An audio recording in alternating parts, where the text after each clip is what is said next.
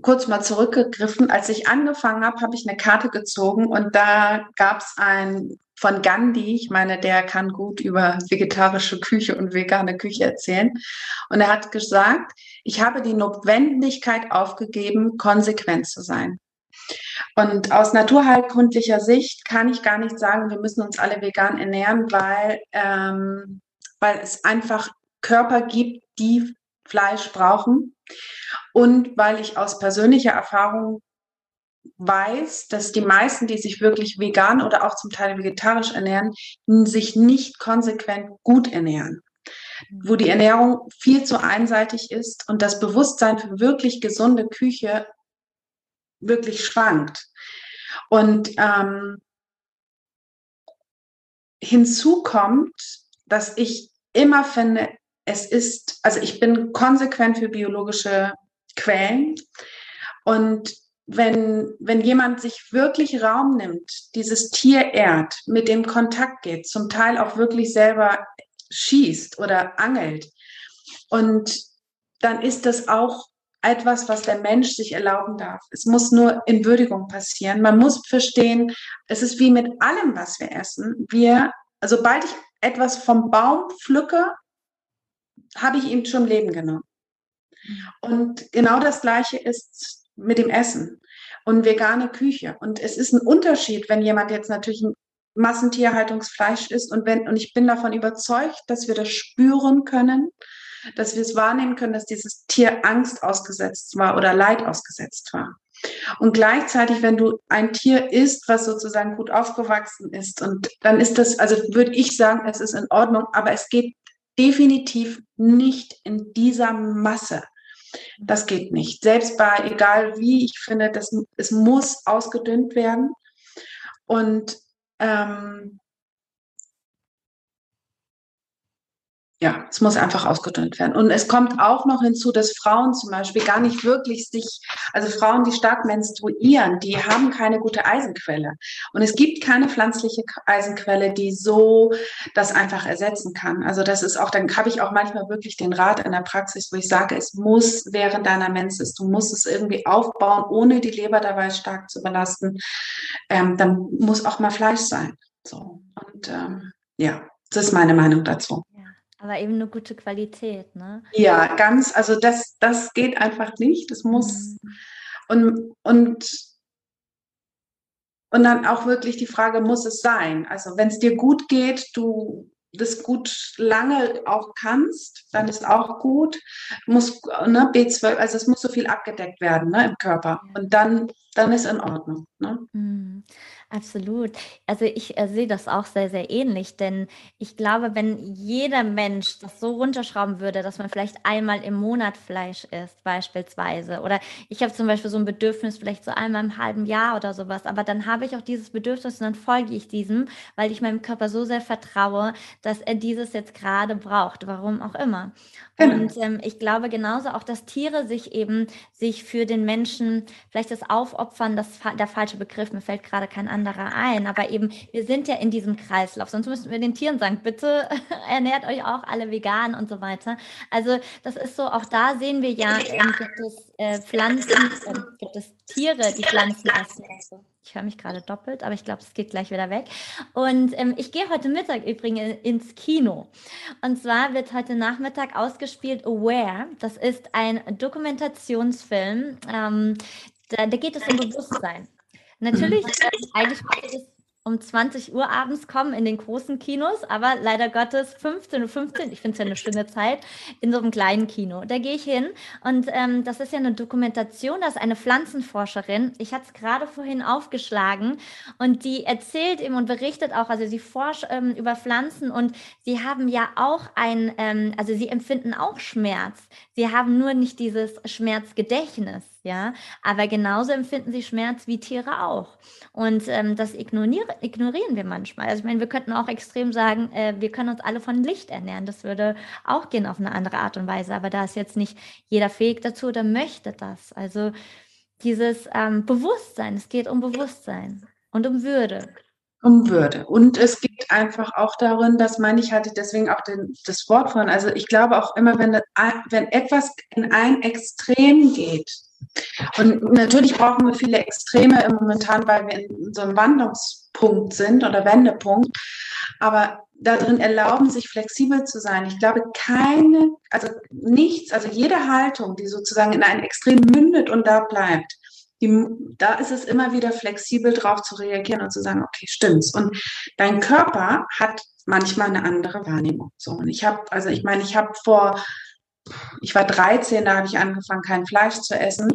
Und ich habe spät wieder angefangen und dann habe ich wieder komplett aufgehört. Also ich habe auch immer so Phasen gehabt. Und ähm, und ich mache mir daraus jetzt keinen Vorwurf, sondern eher zu sagen, okay, ich merke, was mein Körper braucht und danach gehe ich. Und das ist auch wichtig und das ist auch eine Wahrheit. Ne? Ja. Hm, ja, schön gesagt. Also ich kenne das auch. Ich bin, ich war extrem roh vegan. Ich bin auch mit äh, 13, 14, glaube ich, war das, ähm, vegetarisch geworden, jahrelang kein Fleisch gegessen. Dann von einem auf den anderen Tag auf einmal, das erste, was kam auf den Tisch, war Fleisch in Spanien. Und ich habe ganz viel Fleisch plötzlich gegessen. Das ist wieder ins andere. Und äh, Ayurveda, alles schon auch durch. Aber auch, wie du es ja auch am Anfang gesagt hast, jeder Körper ist individuell und auch ähm, wir leben ja in einem Zyklus, in Phasen und so weiter. Und was ich im Frühjahr gerne esse, esse ich vielleicht nicht gerne im Herbst und so weiter. Und darauf dürfen wir auch achten. Also ja, dass es da die eine Wahrheit für alle gibt, äh, das äh, wird schwierig. ja, möchte, absolut. Mhm. Ich möchte mit dir gerne auf das Thema Natur gehen, weil da bist du ja auch absolut Expertin. Du hast in deinem Buch einen ganz tollen Satz stehen, die Wildnis in dir, in dem Buch, ja. Mhm. Ähm, ich kann meine Augen verlieren, und dennoch leben. Ich kann meinen Mund verlieren und dennoch leben. Ich kann meine Arme verlieren und dennoch leben. Ich kann meine Beine verlieren und dennoch leben. Aber wenn ich die Erde verliere, sterbe ich. Wenn ich die Luft verliere, sterbe ich. Wenn ich Wasser verliere, sterbe ich. Und wenn ich Sonnenlicht verliere, sterbe ich. Das sind so schöne Sätze. Und da ist so viel Wahrheit dran. Und wir wir vergessen das einfach. Uns ist es nicht bewusst, wie, was wir ja gerade tun die ganze Zeit. Ja. Also die Heiligkeit der Erde und Umweltschutz beginnt an unserem Körper und wir sind Teil des Körpers und alles ist miteinander verbunden. Das ist so ein tiefer Kernsatz. Und wir sind nicht nur miteinander verbunden, sondern wir sind zutiefst voneinander abhängig. Und wir haben uns zu viel an etwas gewöhnt, wo wir meinen, es ist normal. Also das heißt Erschöpfung, Schlaflosigkeit, Stress, kein sauberes Wasser, keine saubere Luft, wenn wir an Orte kommen, wo wir dem ausgesetzt sind und die Orte noch rein sind, dann merken wir manchmal, oh, so müsste es sich eigentlich anfühlen. Mhm. So muss die Luft riechen, so nimmst du die Natur wahr. So tauche ich ein in meine Sinnlichkeit zur Welt und in meine ureigenen Sinnlichkeit und in meinem instinktiven Selbst als ganz, ganz da auf der Welt. Verbunden mit der Erde, verbunden mit dem großen Kosmos. Und, ähm, und wenn wir nicht uns in dieser Lebendigkeit zu Hause führen, die Natur ist die Quelle, wirklich die tiefste Quelle der Lebenskraft. Und wenn wir diese Quelle zerstören, wenn wir dem, wenn wir das nicht wirklich als als uns verwandt, als uns weise und viel, viel weiser, viel anpassungsfähiger, viel also wenn wir diese, diese mystische Intelligenz nicht fühlen, dann, ähm, dann passiert das, was passiert. Wir sind in der Abspaltung, wir sind in der Depression, wir sind, wir fallen einfach aus uns heraus. Wir, wir vereinsamen. Und ähm, ja, das ist, das kann ich einfach nur sagen. Und es ist ein wundervoller Planet mit Millionen Spezien und pro Tag sterben 100 Arten aus. Und wir haben wirklich in den letzten 80 beziehungsweise in den letzten 180 Jahren viel angerichtet und wir brauchen einfach wirklich eine Wende. Wie nimmst du die Natur wahr aktuell? Also, also ich, was mich einfach berührt, ist, dass etwas verschwimmt und für mich verschwimmen die Jahreszeiten. Es gibt nicht mehr wirklich, es gibt nicht mehr den Sommer. Es gibt, also gerade hier bei uns im Norden, dieses Jahr war fast, also hat so viel geregnet. Es gab keinen Frühling fast. Es ging so, es ging so ineinander über. Ich, und die Jahre vorher war richtig viel Dürre und dieses Jahr haben die Blätter wieder viel mehr, also der Wald hat viel mehr Blätter entwickelt. Und alles, was auftaucht, also ob das nun Insekten sind, entweder sind die ganz, also entweder es ist Massen davon da oder es gibt gar nichts mehr davon. Also es gibt also auch da so eine ent extreme Entwicklung. Und wenn ich spirituell darauf antworten würde, würde ich sagen, sie fängt an zu fiebern. Also die Natur für mich. Also sie, sie erwärmt sich und sie ähm, sie ist Entspannung, einfach wie wir auch. Ne? Es ist also alles, was im Außen passiert und, und da drin merkt man schon, etwas ist nicht mehr ganz im Gleichgewicht. So nehme ich sie wahr. Ja, absolut. Ich meine, wir haben ja viel so, ne, Monokultur, all das. Also ich glaube ja schon, wenn wir jetzt so die ganzen vielen, vielen, also da zählen die einzelnen Jahre gar nicht, aber dass wir immer natürlich auch äh, Perioden hatten, wo es mal besonders heiß und besonders kalt war, auch vor unseren Zeiten, bevor wir gelebt haben und so weiter. Aber das, was so zerstörerisch ist, ist dieser Umgang, ob das jetzt Monokultur ist oder der viele Fleischverzehr beispielsweise und so weiter. Wir sind ja so abgekommen von dem, was eben natürlich natürlich wäre oder allein schon so ein Feld, wo man vielleicht am Rand wenigstens so ein bisschen wild pflanzen, pflanzen könnte als Bauer. Also kein Vorwurf bitte, aber ähm, eben so, dass, dass das, also weil es geht immer nur um Ertrag, auch hier wieder höher, weiter, schneller. Ertrag, Ertrag, Ertrag und ähm, das Obst und Gemüse muss besonders schön sein und wenn es äh, irgendwie ein kleines Eck hat, dann wird es gleich entsorgt und ähm, weggeschmissen und so weiter. Und da fließt ja auch dieser Perfektionismus so hinein.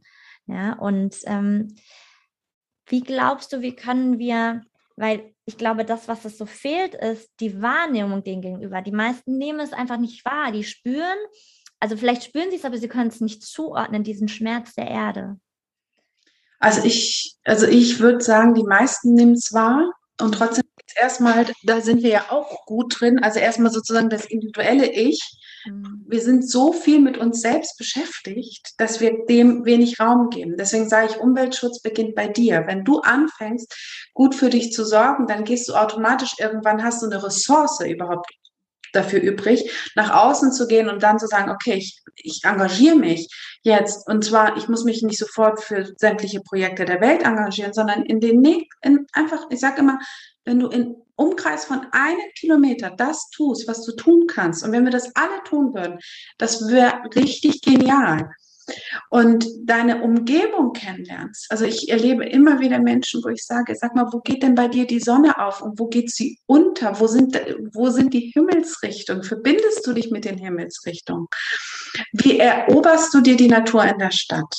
Was tust du für dein Land? Also, und das heißt wirklich wie schützt du dein Land? Und was möchtest du, dass auf diesem Land wächst? Und das hat auch mit unserer Körperlandschaft zu tun. Was möchte ich, was in, aus mir heraus zum Erblühen kommt? Und wie möchte ich, dass sozusagen mein Garten oder mein, was mich umgibt, zum Erblühen kommt? Möchte ich mhm. einladend wirken? Möchte ich, ne, möchte ich wie so eine Blüte sein, wie so eine Blume, die sozusagen, wo die Bienen kommen und ich möchte ich Nektar verströmen? Oder mache ich einen Steingarten? Also wo, wo setze ich an? Und ich habe ja und wir haben wirklich, und das ist ja mittlerweile wirklich wissenschaftlich erwiesen, dass der, die, die Erderwärmung ist einfach unser größtes Problem. CO2-Ausstoß, Methan. Und das sind ja so ganz kleine Nuancen, in denen wir uns bewegen. Und das ist, da wirkt sozusagen unser Handeln ja. Und in dem, in diesem, in diesem Feld, wo wir was tun könnten, kommen wir sofort in das Gefühl von, sobald wir was tun, ach, dann, dann schränke ich mich ja ein dann, dann habe ich ja nicht mehr die Fülle zur Verfügung. Und das kostet ja so viel. Also es gibt auch so wenig Bereitschaft zu merken. Ich sage immer, früher hat eine Ananas hatte den Wert einer Kutsche.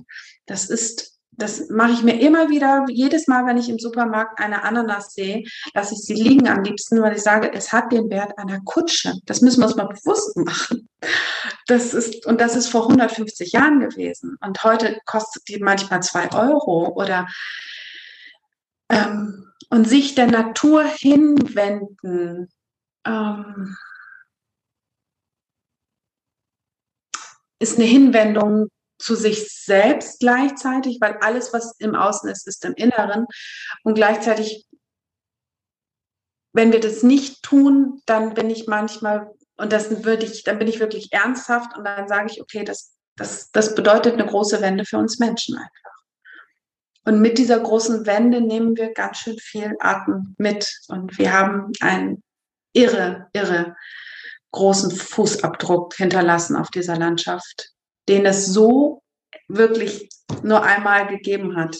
Also, und das war ein Einfluss aus dem Universum. Ne? Hm. Wie können wir lernen, wieder mit der Natur zu kommunizieren oder besser zu kommunizieren? Ähm, rausgehen, das ist so immer die einfach rausgehen und keine Erwartung haben, weil die Natur ist der Raum, der wertfrei ist. Die Natur wertet dich nicht. Die wertet nicht deine Stimmung, die wertet nicht dein, wie du, was du verdienst, sondern einfach erstmal rausgehen und schauen. Langsam gehen. Also, und vielleicht dir auch erlauben, die Natur zu erobern, die nicht jetzt, also du kannst in einen Park gehen und in Kontakt kommen, aber du kannst auch einen Wald nutzen oder du kannst, ähm, du kannst auch das Wasser nutzen. Und, ähm, und wie mit allem, was mit Kommunikation zu tun hat, heißt es wirklich zu kommunizieren. Das heißt, ich höre dir zu, du hörst mir zu, wie schwingen wir miteinander und dann einfach zu gucken, wie so ein Spiegel taucht etwas auf. Ist, äh, spiegelt mir diese Landschaft gerade etwas? Und ein Teil von, von der Wildnispädagogik ist auch, wenn du rausgehst und in so eine Medizinwanderung gehst, dann schicke ich die Leute raus und sage, hab vielleicht eine Intention, vielleicht aber auch nicht. Aber geh manchmal hier hinaus und guck auf deinem Weg, welche Frage begleitet dich? Was taucht innerlich aus? Was willst du wissen von der Natur? Und wenn du dann weitergehst, dann komm an den Punkt, wo du dich richtig, richtig gut fühlst. Und dann setz dich dahin. Und dann schau dir die Landschaft an. Schau genau hin, was du siehst. Und dann dreh dich um 180 Grad und das ist deine Vergangenheit. Und schau in diese Landschaft. Und schau auch dann an, was du siehst. Das ist eine Form von Kommunikation. Das ist sozusagen die Natur als Spiegel zu nutzen.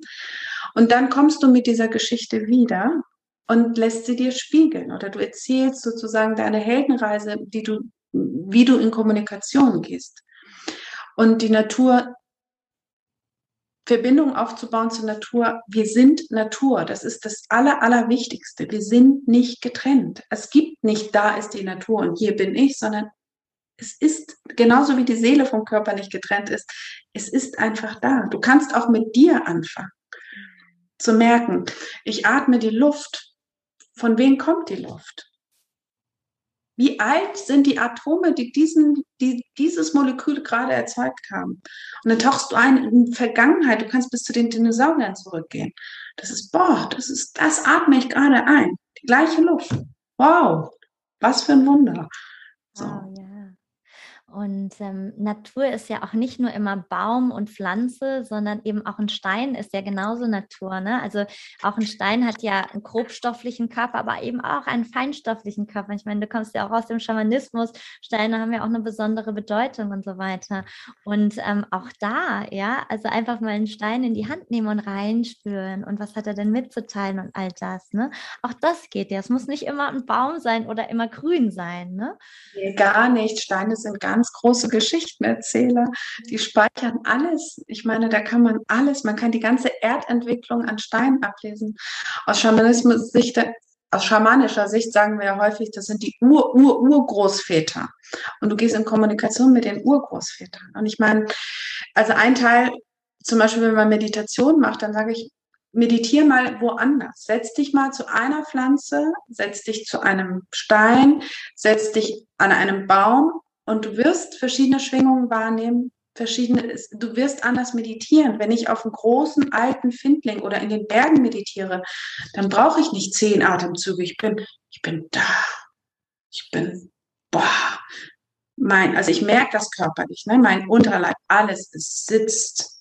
Ne? Es ist eine ganz andere Kraft, als am Meer zu meditieren. Dann schwingt was anderes auf einer anderen Ebene für die, die Wildnispädagogik noch nicht kennen, vielleicht magst du noch mal ein bisschen mehr zu deiner Arbeit was sagen. Was bedeutet das denn?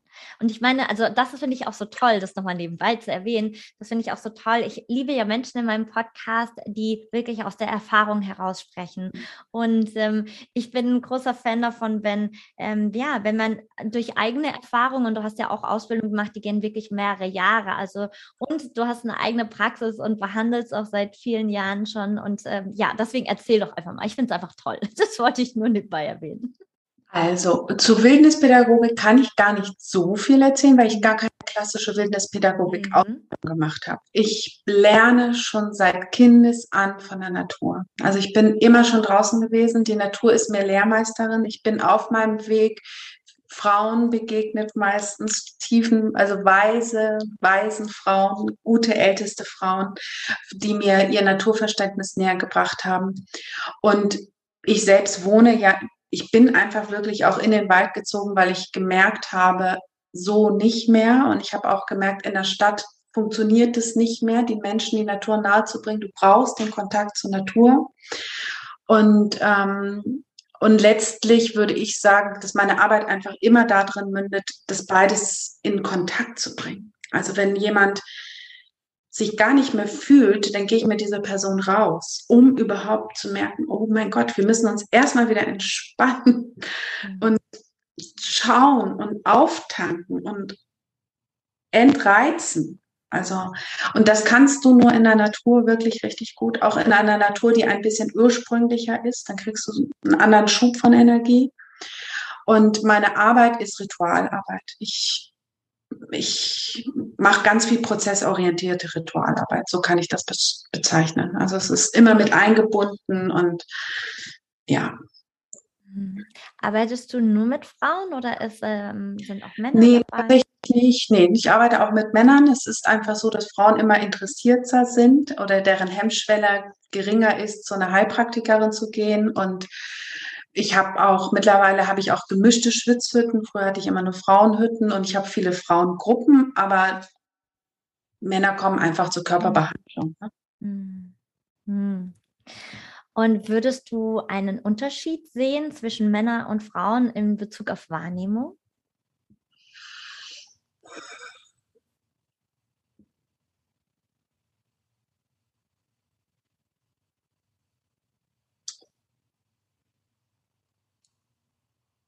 Das ist eine gute Frage. Und ich glaube, Frauen nehmen körperlicher wahr. Sie spüren körperlicher. Und Männer, wenn sie in ihre Wahrnehmung kommen und ihr Herz weich ist, also offen, dann nehmen sie mehr über, ich würde sagen, über diesen Kanal wahr, also einfach mehr über den Verstandeskanal und sind eher analytisch, aber auch in der Form von Wahrnehmung, die, die einfach ähm, eine andere Ausrichtung hat.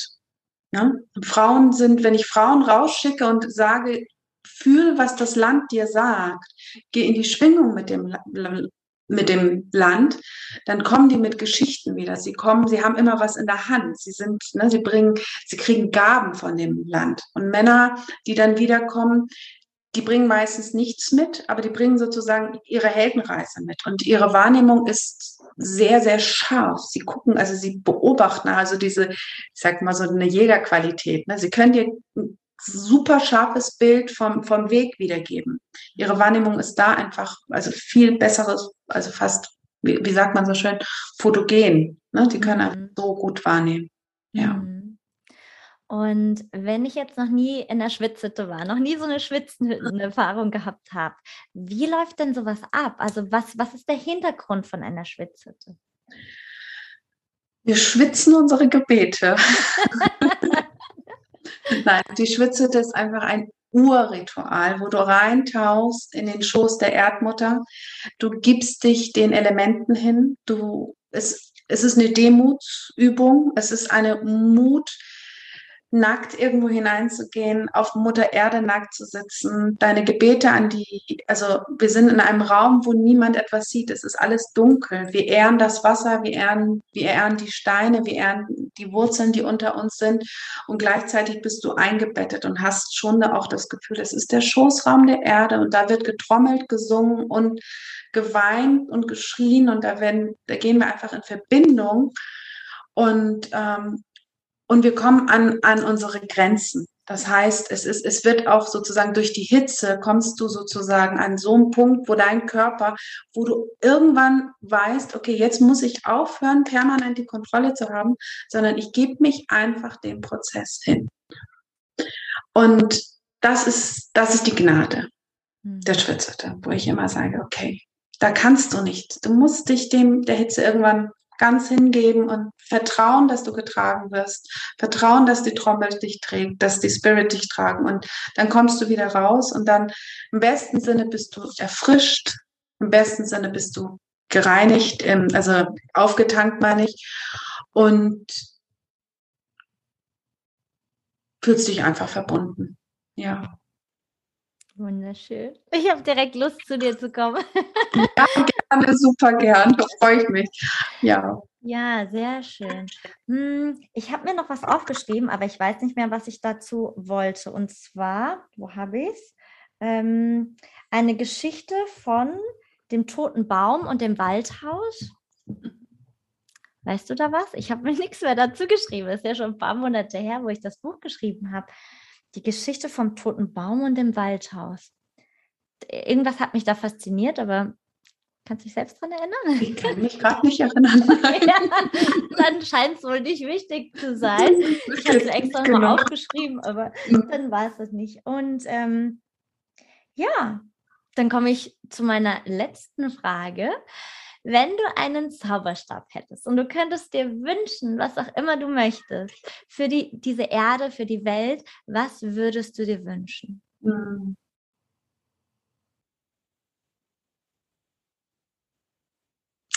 Dass wir an Wunder glauben.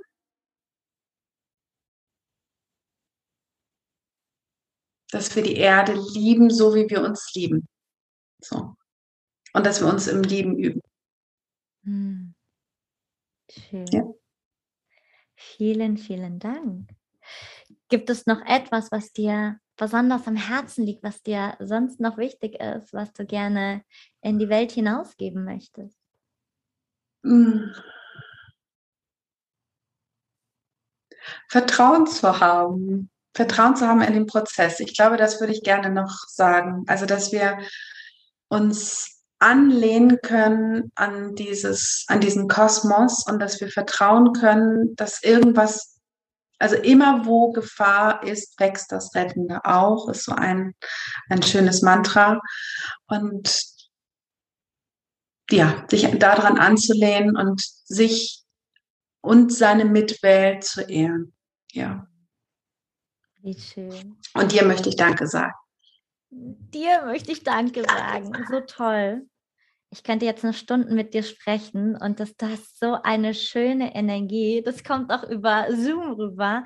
Ganz, ganz toll. Und äh, ich habe vorhin schon im Gespräch gedacht, okay, ich muss unbedingt heute meinen Freund fragen, wenn wir mal nach Hamburg fahren und wirklich so ein Schwitzhalten-Ritual mitmachen. Super gerne, mach oh, das. Ganz toll. Ja. Also ich hatte vorhin schon mal auf deiner Website gelunzt und geschaut und du hast ja auch Frauengruppen und auch mhm. das hat sich ganz toll angehört. Am Schalsee war das, ne? Das mhm. ist ja auch so ein ganz toller See.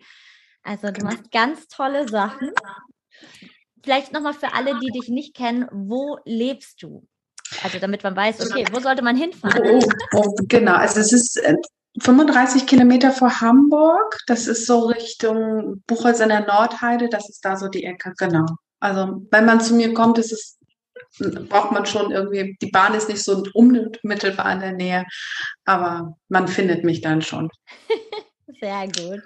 Ja, vielen Dank. Ich werde all die, ähm, all deine Links, alles, auch die Bücher in den Show Notes verlinken. Und Dankeschön. Ich hoffe sehr, dass wir uns live irgendwann irgendwo wiedersehen. Unbedingt. Ja, so soll es sein. Ja.